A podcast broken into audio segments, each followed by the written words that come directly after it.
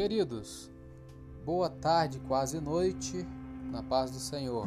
Hoje um pouco um pouco atrasado, né? Mas não não vamos falhar com a leitura bíblica diária. Lição de número 8, título é Comprometidos com a palavra de Deus. Texto áureo Lucas 11, 28, para ficar bem memorável na memória, bem gravado na memória. Bem-aventurados que ouvem a palavra de Deus e aguardam. Verdade prática: a autoridade divina da Bíblia deriva de sua origem em Deus, e isso por si só encerra a suprema autoridade das Escrituras como plena e total garantia de infalibilidade. Leitura diária de hoje, sábado, dia 20 de fevereiro de 2021. Hebreus 4:12, a palavra de Deus é viva e poderosa, capaz de transformar vidas. Diz assim a palavra do Senhor: Porque a palavra de Deus é viva e eficaz, e mais penetrante do que espada alguma de dois gumes, e penetra até a divisão da alma e do espírito e das juntas e medulas, e é apta para discernir os pensamentos e intenções do coração. Vemos que a palavra de Deus vai onde muito muita gente não pode ir, né? Até a divisão da alma e do espírito. Vamos ler um pouquinho aqui da lição que será lecionada amanhã em muitas igrejas, Escola Bíblica Dominical. É, comentário introdução, é, tópico 1, lemos o ponto 1 na terça-feira. Vamos é, continuar com o ponto 2. Fala sobre a autoridade da Bíblia, é, nossos fundamentos. Os pentecostais ainda são vistos por alguns não pentecostais e cessacionistas como um movimento que baseia suas crenças e práticas nas emoções e ensina a crença no cânon aberto. São interpretações equivocadas a nosso respeito, está dizendo das Assembleias de Deus, porque essa revista é da Assembleia de Deus. Nós cremos que a revelação canônica se encerrou com os apóstolos do Novo Testamento, lá em 1 Coríntios 15, 8. A nossa fonte de autoridade é unicamente a Bíblia, conforme a declaração de fé das Assembleias de Deus.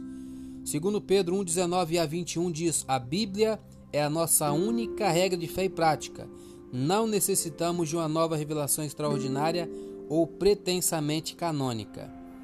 Só corrigindo, isso não está escrito no 2 Pedro 1, 19 21. Isso é a declaração de fé das Assembleias de Deus. É, ponto 3, não somos deístas. Deísmo é a doutrina que afirma a existência de Deus, mas que ele está muito longe de nós e não se envolve com os assuntos humanos. É como um relojoeiro que dá corda a um relógio e esquece-se dele. Nós somos teístas, isto é, cremos que Deus, Atos 17, 27, não está longe de cada um de nós.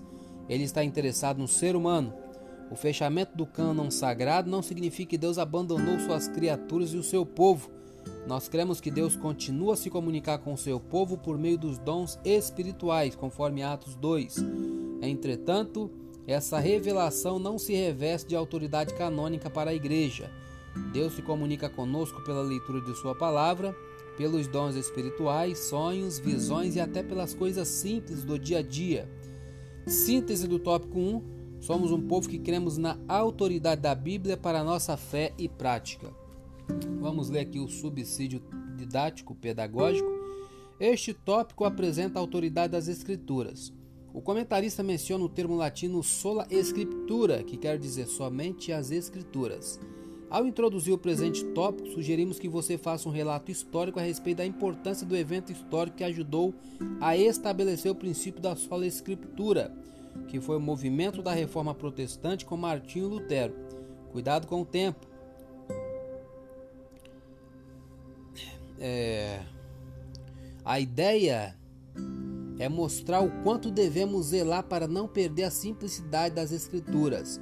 O contexto do movimento da reforma mostra que quando se perde as raízes do cristianismo apostólico, perde-se também a credibilidade, a verdadeira espiritualidade e o temor a Deus e essas raízes apostólicas encontram-se nas Escrituras Sagradas. O sola escritura é uma convocação para voltar a essas raízes. Vamos parar por aqui. Eu sou Elias Rodrigues, essa foi mais uma leitura diária de hoje. Compartilhe essa mensagem com seu grupo de amigos e que Deus nos abençoe. Amém.